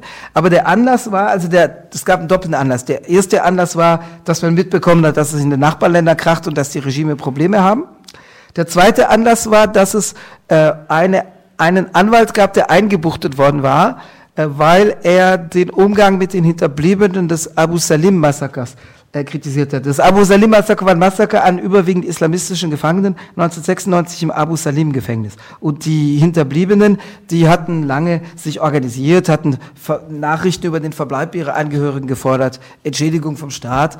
Äh, da da gab's, also das gibt's in jeder Diktatur, dass Leute, die jetzt Angehörige direkt durch die Repression verloren haben, die sich sagen, wir haben nichts mehr zu verlieren, der, der, der Sohn, die Tochter sind gestorben, dass, dass die sich, das gab's in Argentinien unter der Militärdiktatur, die Mütter auf der Plaza de Mayo, das gibt's in jeder Diktatur, dass die Leute, die schon äh, der, in deren Familie es Tote gab, dass die ihre Trauer und ihren Schmerz zum Ausdruck bringen, dass sie sich durch nichts zurückhalten lassen, dass die in der Öffentlichkeit präsent sind. Das gibt's in fast, fast jeder Diktatur, in Nordkorea vielleicht nicht, aber sonst, sonst gibt's das in jeder Diktatur. Ähm, das heißt, diese, äh, diese Leute und ihre Anwälte, die, die waren so ein Kristallisationspunkt. Die gingen nun auf die Straße zum Demonstrieren, weil sie sagten, jetzt probieren wir es mal. In den Nachbarländern hat es ja auch funktioniert. Es wurde dann aber relativ schnell scharf geschossen, wobei dann aber die Reaktion war, dass die wehrpflichtigen Soldaten sich in die Kasernen zurückzogen und in Ostlibyen, in Westlibyen war es nicht so, deswegen behielt das Regime seine Armee lange, äh, aber in Ostlibyen äh, fielen ganze Teile der Armee ab und äh, zogen sich in die Kasernen zurück, nahmen die Waffen, die dort gehortet waren und sagten, wir treten jetzt in Opposition zum Regime. Das heißt, das Land war tatsächlich weitgehend gespalten ab Mitte, Ende Februar 2011 und es gab ganze Teile der Armee, die ihren Gehorsam dem bis dahin amtierenden Regime verweigerten. Rund um die Armee gab es dann junge Leute, die entweder Wehrpflichtige waren, die aus den Kasernen kamen, oder die eben in, in, in den Städten waren und die dann auch zu den Waffen griffen, die sich, äh, die Milizen bildeten. Es kam dann eben zum Vorrücken von Panzern und von Flugzeugen auf Benghazi, was dann zum Anlass genommen wurde durch die britische und die französische, insbesondere die französische Regierung, die UN-Sicherheitsresolution äh, vom 16. März 2011 äh, äh, zu beantragen, die dann zum Anlass war für das militärische Eingreifen unter dem Deckmantel der NATO, aber ohne Einigkeit aller NATO-Staaten. Die NATO-Länder waren sich durchaus nicht vollständig einig, aber Großbritannien und vor allem Frankreich benutzten die NATO-Kapazitäten, um äh, zu intervenieren auf Seiten der Armeeteile und der sich herausbildenden Milizen, die gegen das Gaddafi-Regime kämpften. Äh, das war lange ein Bewegungskrieg, der ich sagen wir mal, äh, wenig originelle Formen annehmen, weil lange Zeit auf der West-Ost-Strecke, also äh, es gibt eine Autobahn in West-Ost-Richtung von Tobruk am Osten nahe der äh, ägyptischen Grenze, was schon im Zweiten Weltkrieg umkämpft war, bis zur tunesischen Grenze im Westen. Und die Rebellen rückten auf dieser Autobahn vor und dann wurde bombardiert mit der Luftwaffe, dann rückten sie 20 Kilometer zurück und zwei Tage später rückten sie wieder vor und das ging monatelang hin und her auf dieser West-Ost-Strecke. Gut, südlich davon fängt irgendwann bald das Wüsten, also entlang dieser Strecke sieht es aus wie in Süditalien, das heißt, da gibt es Pflanzungen, da gibt es Öl, äh, Ölhaine, also Olivenhaine, äh, da wächst ein bisschen Salat, wo bewässert wird, aber danach fängt schon irgendwann das wüstenhafte Hinterland an. Und nicht überall, aber in weiten Teilen ist es auch gebirgig, vor allem in Westlibyen ist das Hinterland gebirgig, gebirgig, kahl, trocken, furztrocken, das heißt, im Hinterland, da spielt sich nicht sehr viel ab. Also es gab auch Kämpfe im Hinterland. Es gibt etwa ähm, äh, eine Bergregion, äh, die äh, Jabal As, ähm, ähm, äh, grü grünes Gebirge heißt, äh, wo berbersprachige äh, Gruppen sitzen, wo, wo, wo auch Kämpfe stattfinden. Aber im Wesentlichen war es ein Stellungskrieg bzw. ein Bewegungskrieg mit Vor- und Zurückrücken wo es vier Monate lang, fünf Monate lang nicht wirklich weiterging, sondern mal die eine Seite, mal die andere Seite 50 Kilometer vorrückte. Äh, Im März, April, Mai, Juni 2011. Gleichzeitig gab es diesen Städtekrieg, den ich vorher äh, erwähnt habe, zwischen etwa äh, Sentan, äh, und Misrata, äh, also im, im weiteren Umland von Tripolis, wo die eine Stadt sagte, aber Gaddafi war doch cool für uns und wo die anderen sagten, unter Gaddafi waren wir immer die ewigen Loser, die immer vernachlässigt wurden, äh, so dass es in Westlibyen diesen Flickenteppich gab von Städten, wo sich in den gegen das Regime oppositionellen Städten Milizen herausbildeten, die es aber durch diese Flickenteppich-Situation nicht geschafft hätten, das Regime zu kippen, weil dafür gab es dann wieder andere Städte, die die, die, die, die umringten, die wiederum regimefreundlich waren. Das hätte sogar noch länger so weitergehen können. Der militärische und überwiegend militärische Charakter und nicht der Charakter einer zivilen Massenopposition erklärt sich eben auch durch die Faktoren. Eine zerklüftete Gesellschaft, eine Gesellschaft ohne Massenorganisationen, was auch mit der Politik des Regimes zu tun hatte, äh, ein bevölkerungsarmes Land. De facto hat der, äh, der Luftkrieg der NATO äh, dazu beigetragen, dass die Rebellen auf Tripolis vorrücken konnten, wo es dann innerhalb von Tripolis in der vorletzten Augustwoche, vor allem zwischen dem 21. und 23. August 2011, zu den heftigen Kämpfen kam, kam, die dann dem Regime ein Ende setzten. Also Gaddafi konnte noch fliehen, er, er hatte sein Hauptquartier ähm, in, in, Tripolis aufgegeben und floh in seine Geburtsstadt Syrte am Mittelmeer. Äh, Sirte, also äh, äh, etwas links von der, etwas links von der Mitte auf der Karte, äh, wo äh, er dann äh, aufgespürt wurde, also wo er auch noch eine eigene Hochburg hatte, wo er dann aber aufgespürt wurde durch Rebellen und eben am 20. Oktober 2011 ermordet wurde. Jetzt ist die Frage, welche Politik machten die Interventionsmächte und warum intervenierten die überhaupt? Also vergessen wir mal die Begründung rein aus humanistischer Begründung und für die armen Menschen dort. Das spielt bei, wenn ich den Begriff benutzen darf, imperialistischen Mächten in aller Regel überhaupt keine Rolle. Und äh, so eben in diesem Fall natürlich auch nicht, weil Staatsführung in der Regel zynische Apparate sind, die also nicht äh, zu Tränen gerührt sind, sondern die äh, interessensgeleitete äh, Entscheidungen treffen. Ähm, Nicolas Sarkozy war der in diesem Fall David Cameron, den damaligen britischen Premier, als Hauptverbündeten hatte. Nicolas Sarkozy hatte seine eigenen Motivationen. Die wichtigste Motivation war, also Sarkozy war nicht ein ewiger Feind von Gaddafi, der ihn schon immer hätte wegputzen wollen. Das ist nicht der Fall. Äh, Sarkozy hatte Gaddafi lange Brücken gebaut. Eine der ersten Auslandsreisen Nicolas Sarkozys und die erste auf dem afrikanischen Kontinent führte ihn zu Gaddafi. Äh, das war am 23. Juli 2011 äh, Sarkozy hat am, war, ist am 6. Mai 2011 gewählt worden. Er hat nur eine Amtszeit vollführt, also 2007 bis 2012, als rechter Präsident. Er ist am 6. Mai 2007 gewählt worden. In seiner Rede an dem Abend die live im Fernsehen übertragen wurde, die ich also auch live äh, mithörte. Äh, da kündigte er bestimmte äh, Aktionen in der internationalen Politik ein und einer der wichtigsten Sätze, weil vieles war blabla und sehr unkonkret, aber einer der wenigen konkreten Sätze betraf Libyen. Äh, dieser Satz lautete, ich werde mich einsetzen für die Freilassung der europäischen Staatsbürgerinnen, nämlich der, Euro der bulgarischen Krankenschwestern, die seit Jahren in Libyen als Geiseln gehalten wurden. Also das war de facto eine äh, bestehende, eine real existierende Situation. 1999 waren äh, sieben libysche Krankenschwestern, ein palästinensischer Arzt und ein bisschen ein paar Leute von einheimischem Personal äh, zu langjährigen Gefängnisstrafen verurteilt worden. Die waren zuvor mutmaßlich auch gefoltert worden, äh, weil das Regime behauptete, die seien schuld dafür, dass das AIDS-Virus sich äh, in Krankenhäusern in, Gada in Benghazi ausbreiten konnte. Es war natürlich Kappe, es war natürlich eine dämliche Verschwörungstheorie, also dass da die Spione gewesen seien und jetzt bewusst Leute mit AIDS infiziert hätten. Solche Verschwörungstheorien sind in den arabischen Ländern relativ geläufig, äh, sondern natürlich war mangelnde äh, Hygiene beim Umgang mit Blutkonserven und eine mangelnde Untersuchung von Blutkonserven auf, die, die, auf, äh, das, auf das Vorhandensein des HIV-Virus die Ursache. Äh, diese Krankenschwestern waren also 1999 verurteilt worden und dann, das wurde später in der nächsthöheren und dann noch oberstrichtlich, höchstgerichtlich bestätigt. Und äh, es gab natürlich ein Bemühen der, äh, der EU-Staaten, Bulgarien gehörte ab 2004 auch zu, ab 2007 2004 waren Polen, Ungarn, die Tschechische Republik, Bulgarien 2007 eine, aber 2007 war Bulgarien auch nunmehr ein EU-Staat.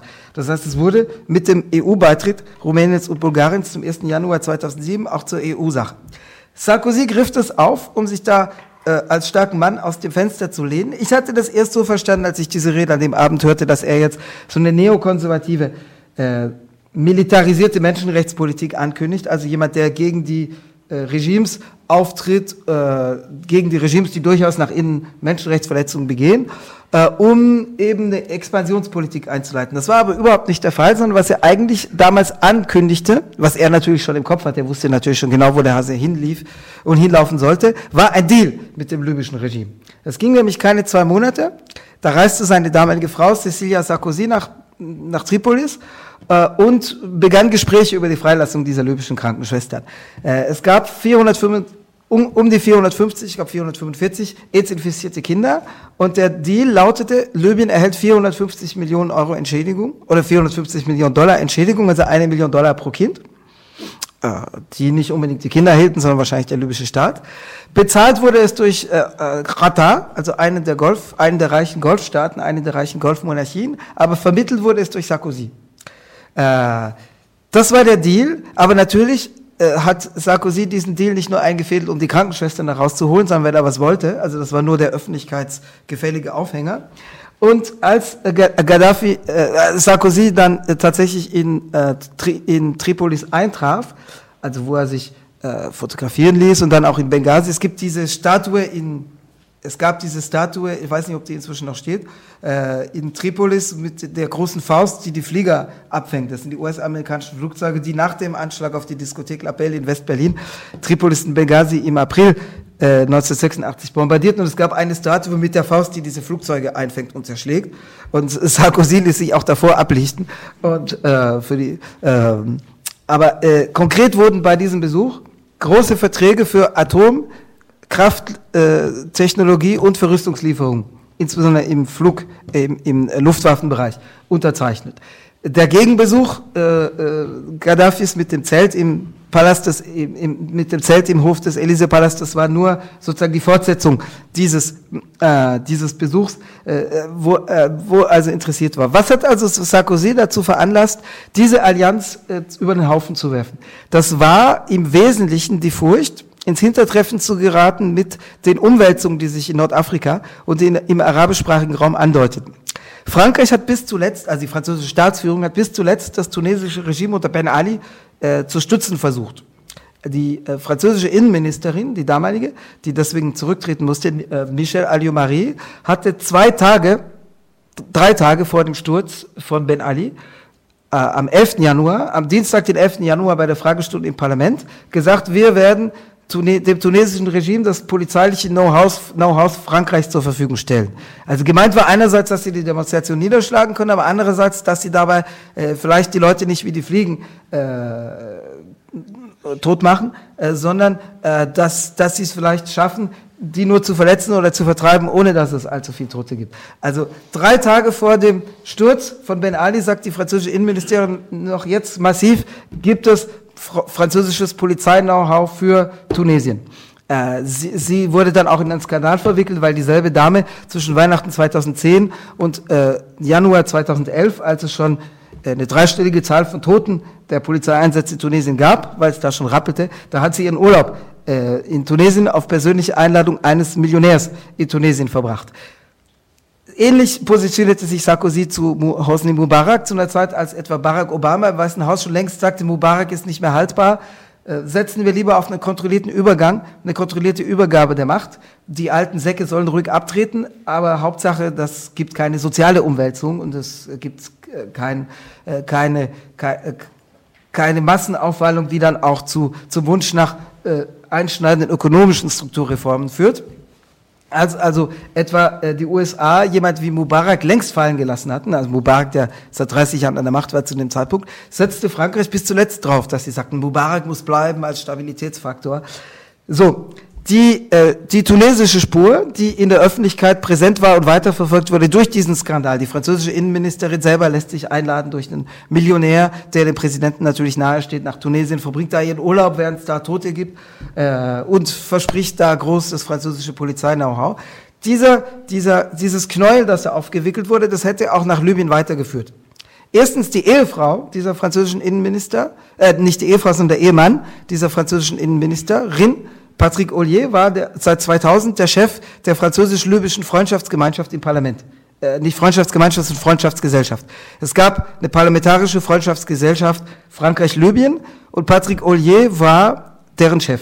Das war ein Regierungspolitiker, dessen Aufgabe es war, 2000 gab es noch die Sanktionen, für die Aufhebung dieser Sanktionen zu sorgen und Türöffner für französische Unternehmen, etwa für den Erdölkonzern Total da zu spielen. Zweitens der Mann, der die Innenministerin, die französische Innenministerin einlud, hieß Aziz Miled. Und Miled war nicht nur tunesischer Millionär und stand dem dortigen Präsidenten nahe, sondern er war auch jemand, der äh, Gaddafis Flugzeuglieferant war. Der Gaddafi seine Privatflugzeuge verkauft hatte. Das heißt, da führte die Spur, wenn das Knäuel nur aufgewickelt wurde, zu äh, Libyen. Das heißt, äh, dadurch, dass die französische Staatsführung gesagt hatte, wenn wir jetzt nicht umschwenken, da verlieren wir allen Einfluss, wenn da jetzt Kräfte an die Regierung kommen, die äh, sagen, wer hat eigentlich das alte Regime da bis zuletzt unterstützt? Was halten wir eigentlich davon? Ähm, das heißt, das war nötig, um den Einfluss zu bewahren, da jetzt die Allianz äh, zu wechseln. Und Frankreich hat sich dann besonders in den Vordergrund gespült, gespielt, weil Sarkozy wusste, wenn das, wenn das Regime ohne Zutun Frankreichs stürzt, da wird da ganz viel rauskommen, was ganz hässlich wird für Frankreich. Äh, es war etwa ein französisches Unternehmen, eine Filiale, Cosmos, Cosmos mit Q, Filiale des äh, äh, ähm, mm, Informatik- und Stahlkonzerns Bühl, äh, der das äh, Libyen die Überwachungstechnologie für die Telefonüberwachung geliefert hat. Die Dokumente wurden dann auch gefunden im Schutt äh, von Tripolis, also im Schutt des Präsident, der Präsidentenresidenz in Tripolis. Nur dadurch, dass französische Truppen den, den Sturz Gaddafis klar machten oder mit klar machten, hat es da niemand aufgesammelt und veröffentlicht. Also es, es stand dann in kritischen Zeitungen in Frankreich, aber das kam da nicht im ersten Kanal des Fernsehens und wer hat das mitbekommen? Stand in ein paar kritischen Zeitungen, aber es wurde nicht zum internationalen Skandal. Wenn jetzt Truppen irgendeines anderen Landes das aufgesammelt hätten, und dann wäre es zuerst in der britischen Presse, oder nicht in der britischen Presse, Großbritannien war verbündet, aber in der amerikanischen Presse gestanden, dann hätte es vielleicht einen internationalen Skandal darum gegeben.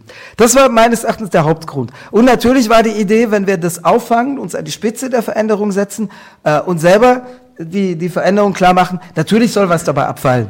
Also natürlich war daran gedacht, es wird dann mit dem Nationalen Übergangsrat, der die Macht vorübergehend als Übergangsregierung nach dem Tod Gaddafis, nach dem Sturz und nach dem Tod Gaddafis übernahm, war vereinbart, dass total 35, also der größte französische börsennotierte Konzern, Erdölkonzern, Mineralölkonzern, dass total 35 Prozent der französischen, äh, der libyschen äh, Erdölquellen kontrollieren soll. Natürlich war das vereinbart. Aber es war es war nicht der einzige Grund. Also es ist nicht so, Regierung sagt sich, da gibt's Öl zu kontrollieren, deswegen machen wir das Regime weg. Das hätten sie mit dem Regime auch irgendwie haben können. Vielleicht nicht 35, sondern 33 Prozent oder 32,1. Aber äh, es, es war eine Mischung aus ökonomischen und politischen Beweggründen. So, was äh, aber unverantwortlich war, war einerseits natürlich, äh, dass man sich nicht drum gesorgt hat, ob es da vielleicht auch Akteure, äh, ob da Akteure mit im Boot sind, die, äh, die man selber vielleicht genau im Auge behalten muss, äh, weil sie selber eine Agenda verfolgen, die vielleicht unschön wird für das danach. Das Zweite ist, dass sich kein Schwein im Élysée-Palast drum gekümmert hat. Was passiert eigentlich mit den Waffenlagern, die da aufgebaut wurden? Also Gaddafi hat Waffen gehortet.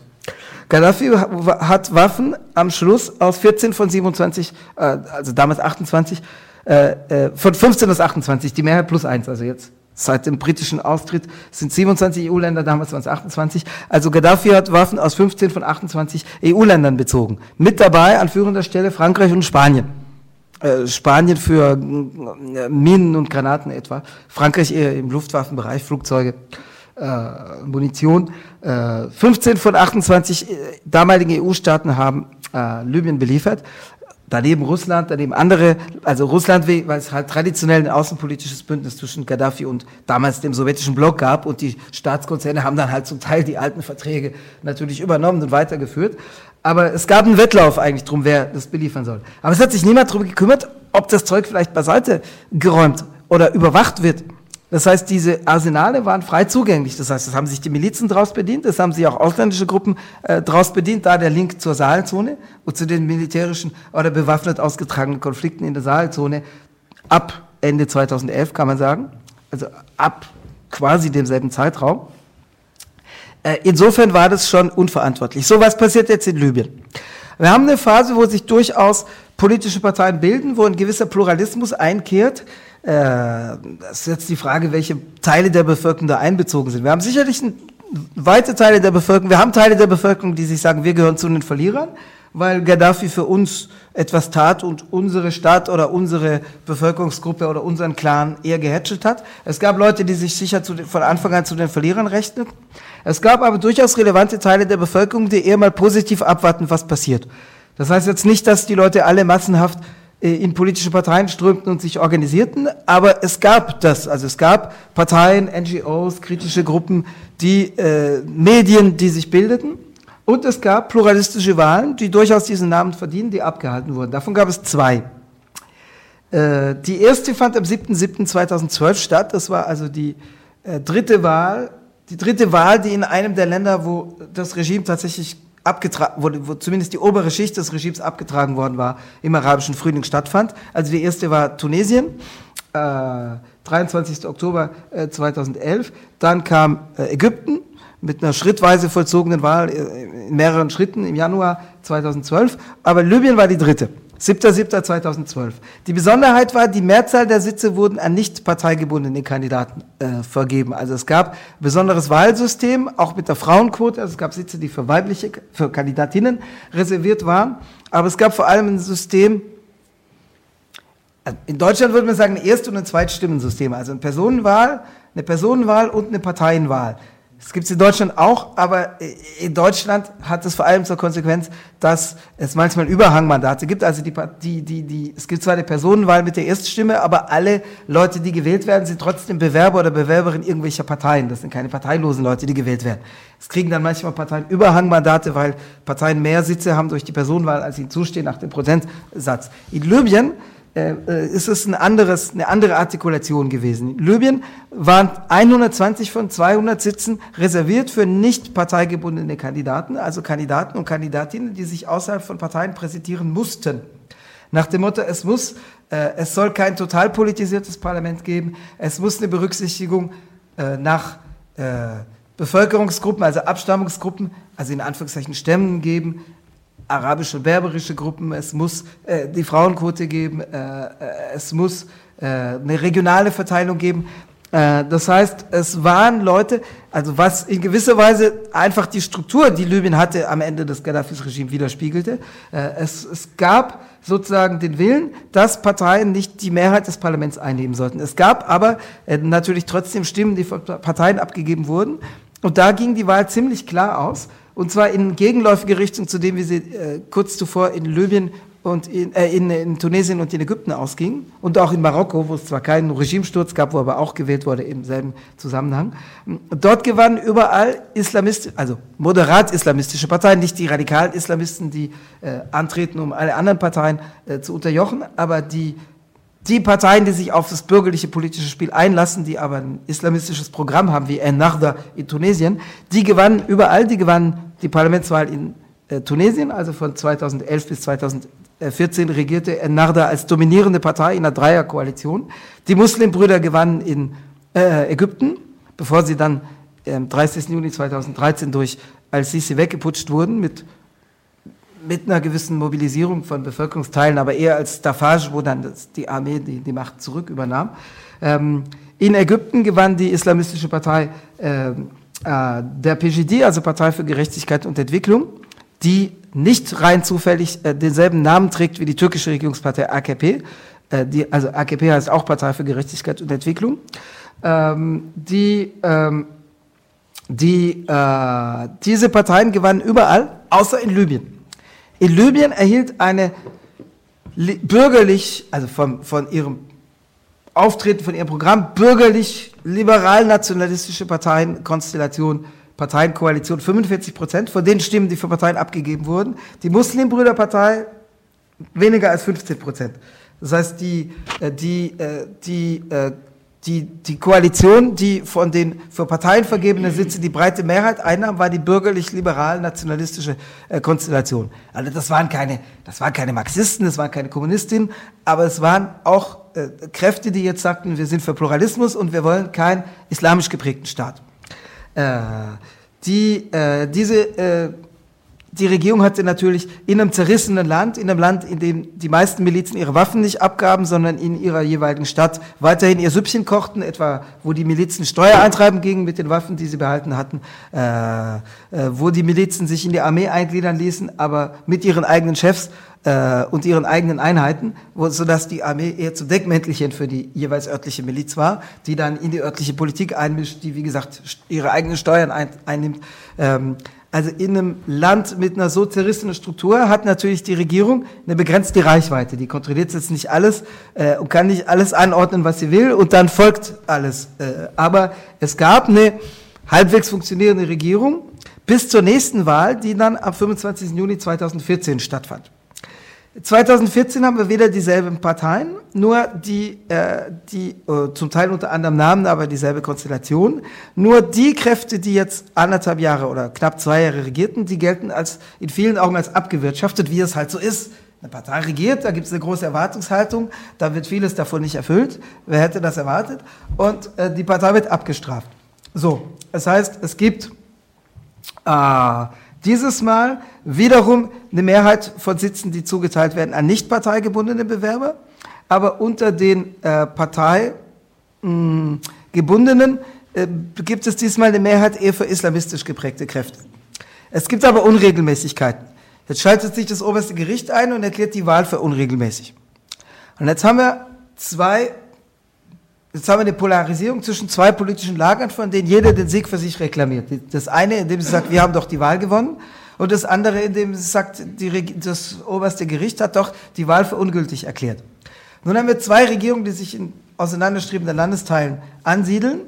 In West-Libyen, mit in der Hauptstadt Tripolis, also Trablus auf Arabisch, die, äh, die äh, eher islamistisch geprägte Koalitionsregierung die sich wiederum stark auf die Milizen im Umland stützt und äh, die zum Teil islamistisch geprägt sind, zum Teil aber auch einfach nur ihr eigenes Geschäft machen und gar keine Ideologie haben.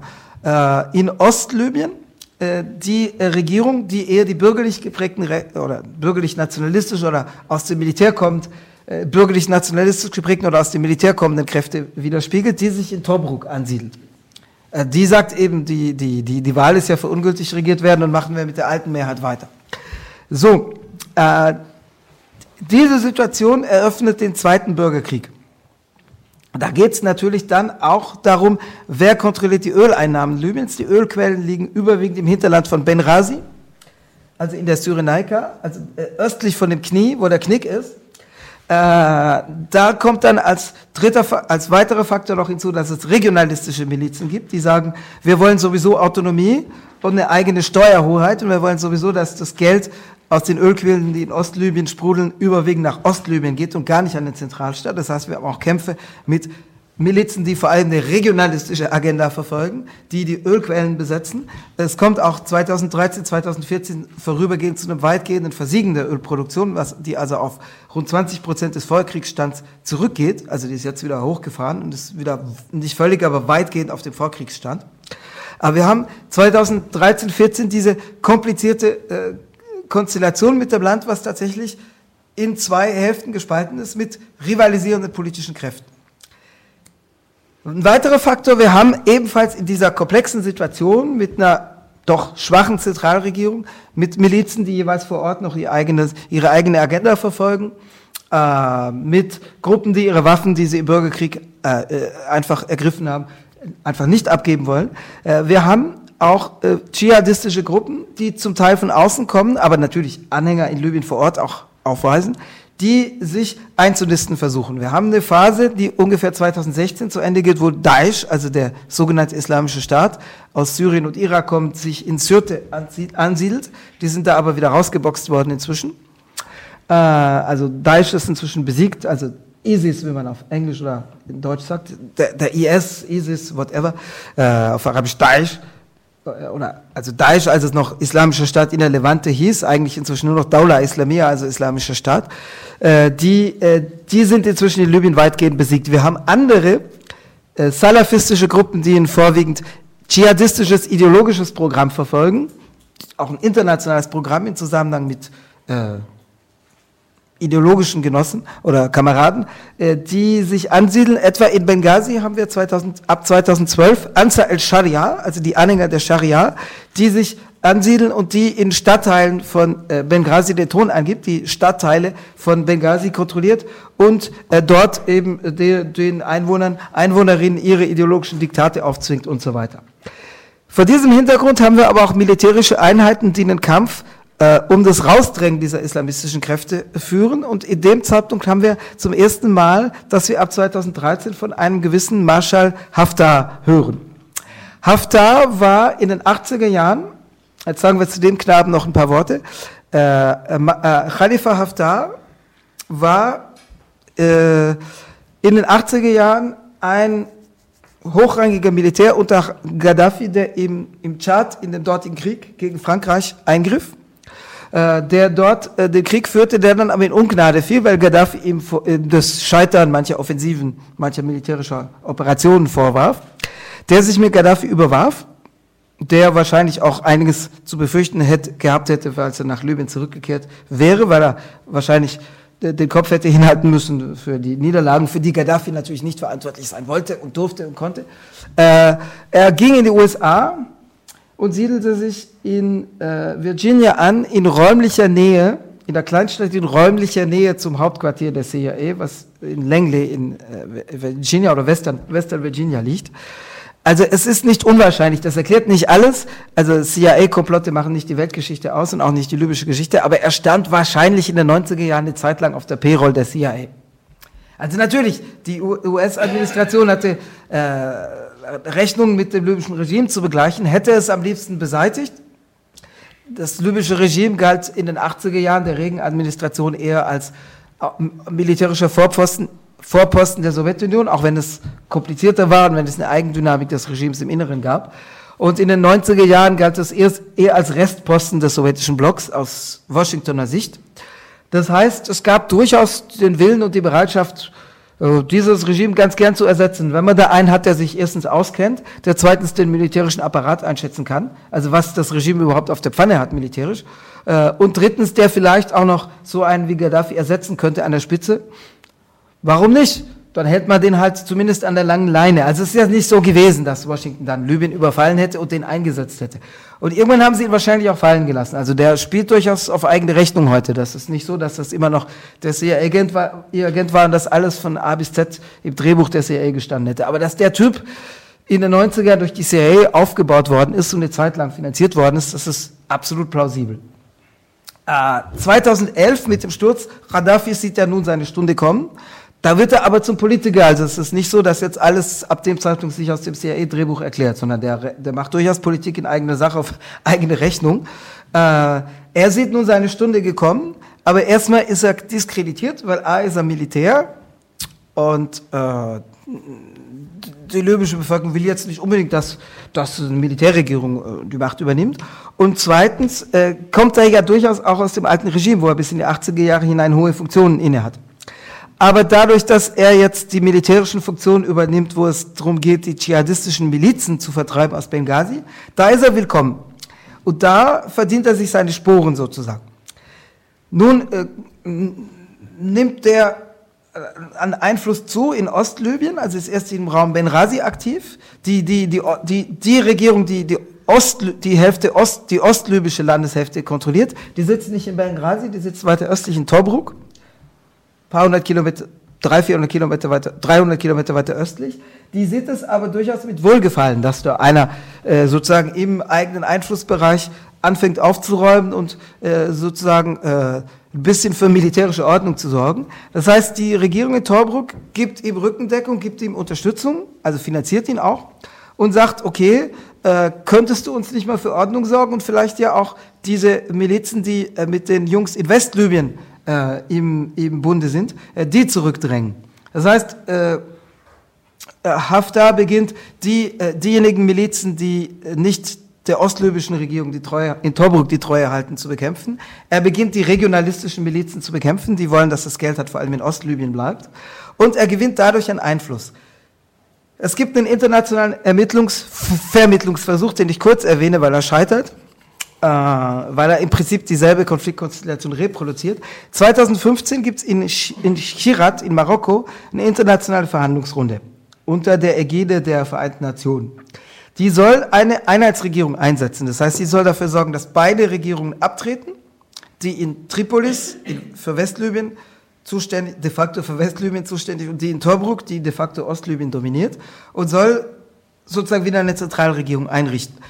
Diese Regierung wird gebildet unter äh, Fayez al-Sarraj, dem Premierminister, äh, landet tatsächlich in Tripolis Anfang 2011, 2016. Die westlibysche Regierung dankt tatsächlich ab und zieht ab in ihre Herkunftsstädte. Äh, nur die Regierung in Tobruk erkennt sie nicht an. Das heißt, das, was die Einheitsregierung sein sollte, die beide ersetzt, ersetzt de facto nur die westlibysche und die ostlibysche bleibt. Das heißt, de facto haben wir wieder dieselbe Konstellation. Wir haben zwei rivalisierende Regierungen. Die eine sitzt in Tripolis, auch wenn es die ist, die eigentlich als Einheitsregierung alle anderen hätte ablösen sollen. Und die, die in Tobruk, die bleibt, wie sie ist.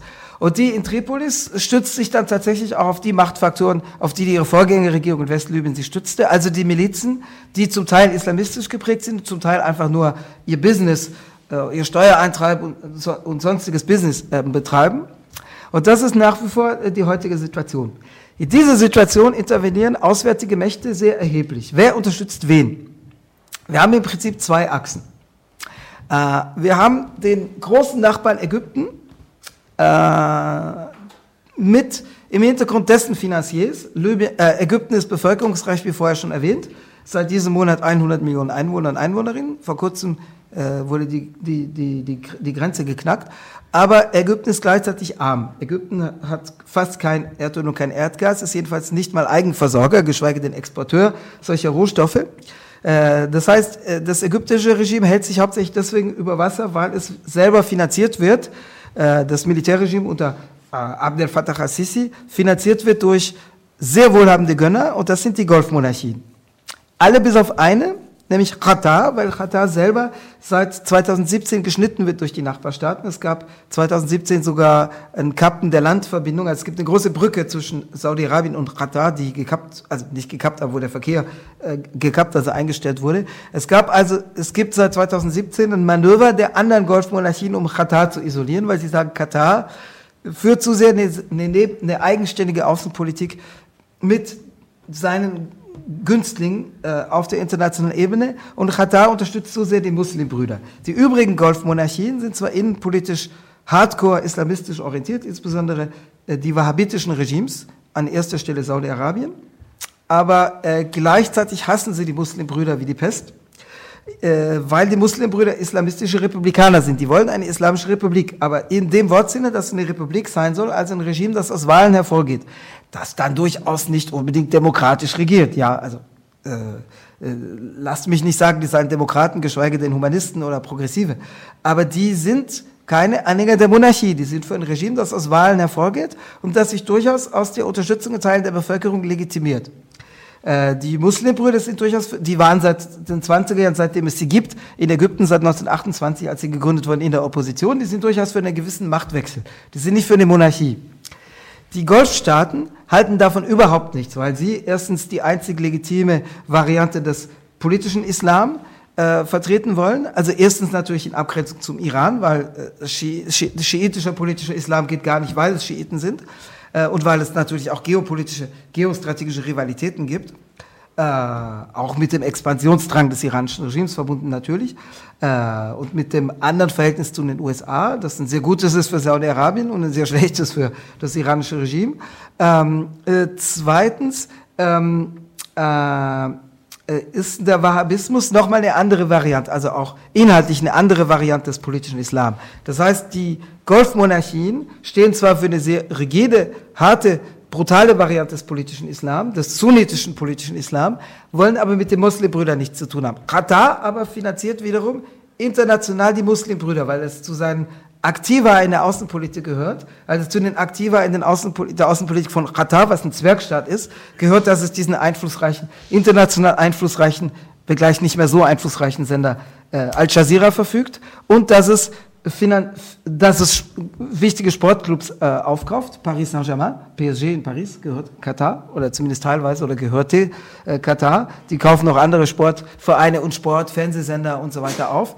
Äh, die, die finanzieren bestimmte äh, kulturellen Aktivitäten, etwa in den Pariser Banlieues, aber sie finanzieren auch die Muslimbrüder etwa in Ägypten und eben auch in Libyen. Das ist die Politik von Katar.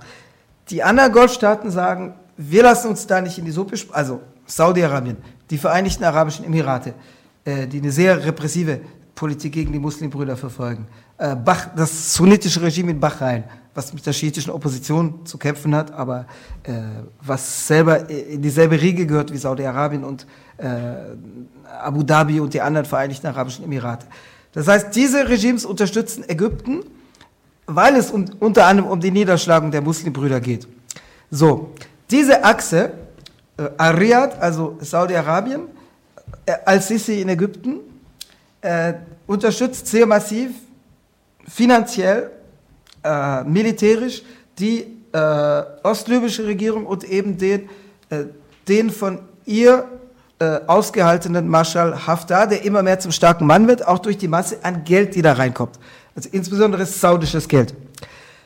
Damit einhergehen auch politische Konstellationen, weil Haftar tritt zwar einerseits an als jemand, der in Europa sagt, ich bekämpfe den politischen Islam und deswegen den Terrorismus, der aber gleichzeitig selber mit einer Variante des Salafismus verbündet ist. Es gibt nämlich eine der verschiedenen salafistischen Strömungen. Der Salafismus ist eine Galaxie, der aus unterschiedlichen Strömungen besteht. Äh, der in eine Strömung, die stark in Saudi-Arabien andockt, die zu den reaktionärsten gehört und die äh, mit, die in der politischen und militärischen Führung rund um Haftar sitzt. Also Haftar hat sich seine eigene Struktur geschaffen, die er libysche Nationalarmee nennt.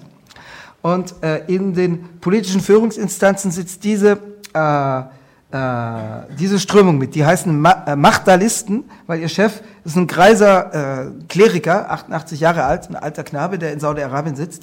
Und der, er sagt ungefähr das, was Martin Luther irgendwann im Christentum sagte. Das heißt, äh, Gott, für Gott die Religion, aber der Fürst, auf, äh, der Fürst in der, auf, auf der weltlichen Ebene, äh, auf der weltlichen Ebene habt ihr dem Fürsten zu gehorchen. In geistlichen Dingen habt ihr Gott zu gehorchen, aber in weltlichen Dingen entscheidet der Fürst. Das ist die Position dieses Matral. Das heißt, er sagt, die Salafisten überall in den Ländern sollen die Machthaber, sofern sie nicht vom Weg des Islam total abkommen, unterstützen und sollen nicht sozusagen versuchen, die, die Machtfrage gegen legitime Machthaber zu stellen. Das sagt er aber vor allem in Bezug auf die saudischen Machthaber.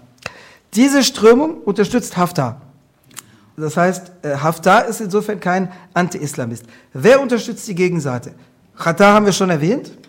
Mit Qatar im Bunde die Türkei unter Recep Tayyip Erdogan, Es hat damit zu tun, seit 2011, seit dem sogenannten arabischen Frühling, versucht Erdogan äh, auch mit den Muslimbrüdern an seiner Seite, äh, sich als Chef eines ausstrahlungskräftigen Modells für die arabische Welt anzubieten. Also äh, die AKP wurde in der Türkei am, bei den Parlamentswahlen am 12. November 2002 gewählt mit damals absolute Mehrheit. Es gab da auch verschiedene Phasen. Die erste Phase war durchaus eine der demokratischen Öffnung, als es ging, die alten kemalistischen, nationalistisch-autoritären Eliten äh, beiseite zu räumen. Und als die beiseite geräumt waren, ging die, ging die Tür wieder zu und äh, zog das neue Regime die Schraube an.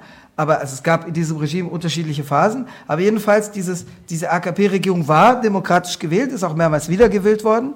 In jüngerer Zeit ist es demokratisch fragwürdiger, aber am Anfang waren es durchaus demokratisch legitimierte Wahlsiege. Und in den 2000er Jahren wurde das Regime durchaus als eines der demokratischen Öffnungen wahrgenommen, was insofern auch zutraf, als das Regime tatsächlich in den 2000er Jahren für einen gewissen Pluralismus gesorgt hat, weil es selber sich noch den Platz erkämpfen musste gegen die Armee und gegen die alte kemalistische Machtelite. So, das heißt, nun kommt der arabische Frühling und Erdogan sagt, ich zeige, dass Islam und Demokratie vereinbar sei. Ich zeige, dass politischer Islam A demokratisch legitimiert und B erfolgreich sein kann. Das heißt, seit 2011 versucht äh, Erdogan konstant in diese Region hinein zu regieren. Er unterstützt ja auch die Muslimbrüder in Ägypten. Und Erdogan unterstützt also politisch, militärisch und auch natürlich durch ökonomische Verträge massiv die Regierung in Westlibyen und die politischen Akteure, die mit ihr drin sind. Jetzt noch, letzter Gedanke. Sehr gut. Letzter Gedanke. Wer unterstützt in Europa wen? Da gibt es durchaus eine Polarisierung. Es gibt Mächte, die eher abwarten. Deutschland führt eher eine Politik. Deutschland hat oft eine Außenpolitik, wo gesagt wird, wir sind der ehrliche Makler, der mit allen kann, der allen was anbietet und der wirtschaftlich seine Schäfchen äh, ins Trockene führt, äh, weil wir halt wirtschaftlich investieren und deutsche Technik made in Germany ist geschätzt und deutsche Maschinenbau und deutsche, deutsche Autos. Äh, das heißt, Deutschland hat tatsächlich eher diese Politik, zumindest im Auftreten, dass es sagt, wir sind der ehrliche Makler, wir veranstalten die Konferenz, wir können mit allen, ohne selber vor Ort allzu viel mitzureden zu haben. Deswegen können sie es natürlich auch machen, weil sie vor Ort nicht allzu tief reingezogen sind. Russland steht er an der Seite äh, Russland hat äh, äh, Al-Sisi in Ägypten äh, deutlich aufgerüstet. Russland, äh, sagen wir mal, Russland unterstützt viele nahöstliche und mittelöstliche Regimes, mal aus der Nähe, mal aus der Ferne. Russland hat auch Interessen an der Seite des iranischen Regimes und kontrolliert es gleichzeitig. Russland hat Interessen an Seiten des syrischen Regimes, aber Russland hat auch massive Interessen an Seiten des, des Sisi-Regimes in Ägypten und unterstützt Haftar, ohne sich lange Zeit, ohne sich politisch allzu sehr aus dem Fenster zu hängen. In jüngerer Zeit profiliert sich Russland, deswegen, weil auf der anderen Seite eben die Türkei massiver reingrätscht. Also die Türkei war, war seit Jahren militärisch, äh, nicht militärisch, sondern politisch und ökonomisch präsent. Wie ihr wisst, seit Januar 2020, also seit letzt, vergangenen Monat, interveniert die Türkei auch offen militärisch. Das türkische Parlament nahm Mitte Januar den Beschluss an, türkische Truppen auf türkischen Kriegsschiffen nach Westlibyen oder nach Libyen zur Unterstützung der westlibyschen Regierung zu schicken. Das benutzte Russland, um sich selber stärker ins Fenster zu hängen, um deutlicher zu sagen, Haftar ist unser Mann. Äh, Italien, äh, oder erst noch, wer unterstützt noch Haftar? Frankreich unter Macron, weil erstens Frankreich auch sehr stark mit dem Regime unter El-Sisi verbandelt ist und zweitens, weil Frankreich mit dem Aufstieg Macrons die Gelegenheit saß, auf jemanden zu setzen, der jetzt die Landschaft wieder aufbricht der vielleicht die Landschaft in seinem Sinne ordnet. Und wenn man den rechtzeitig unterstützt, kann man sozusagen an der Seite der Gewinner sein und etwa Total als Mineralölkonzern und größter börsennotierter französischer Konzern kann sich massiv einbringen. Emmanuel Macron, frisch gewählt, seit anderthalb Monaten im Amt, veranstaltete im Juli 2017 eine Konferenz, eine Libyen-Versöhnungskonferenz, bisschen wie jetzt die Berliner Konferenz, äh, mit den beiden Akteuren, also dem in Westlibyen amtierenden Premierminister Al-Sarraj und mit Al-Haftar. Also nicht mit dem Premierminister in Ostlibyen, den, den es auch gibt, den, in Tobruk, den aber niemand kennt, weil er, er eine schwache Figur ist im Vergleich zu Al-Haftar. Also das heißt, Macron lädt jemanden, der keine Regierungsfunktion hat, der keine diplomatische Funktion ausübt, der von niemandem als staatlicher Akteur anerkannt ist, ein, auf gleicher Augenhöhe mit dem Premierminister, der immerhin formal der Einheitsregierung, die durch die Vereinten Nationen eingesetzt worden ist, angehört, der also eine internationale Legitimation hat, wie schwach seine Rolle im Land auch drinnen auch sein mag, und setzt den auf gleiche Augenhöhe hin. Dadurch hat Macron diese Figur Haftar sehr stark aufgebaut.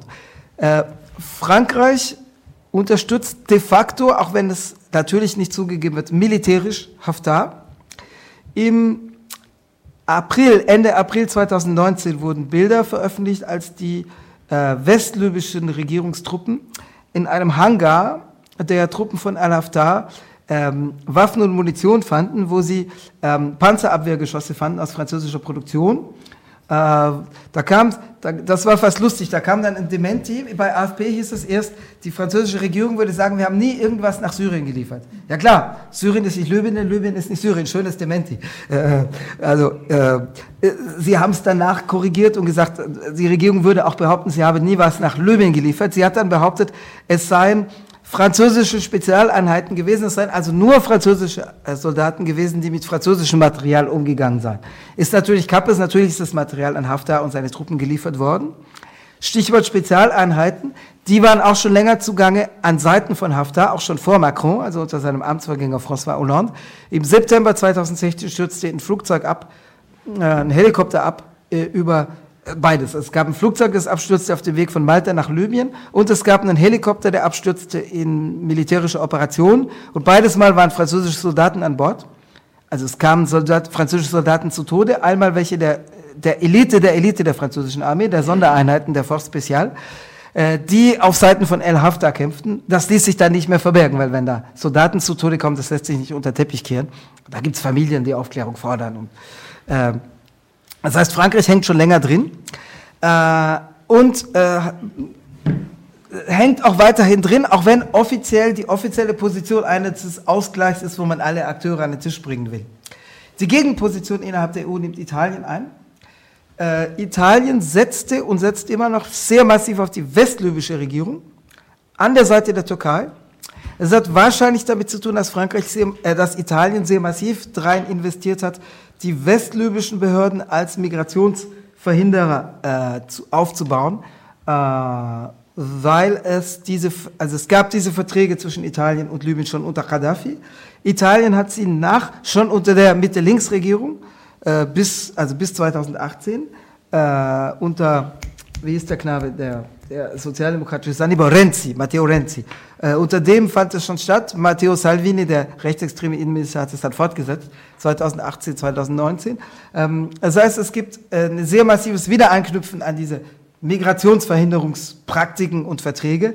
Und das dürfte einer der Gründe sein, warum Italien da auf, auf dieser anderen Achse äh, massiv reingerätscht.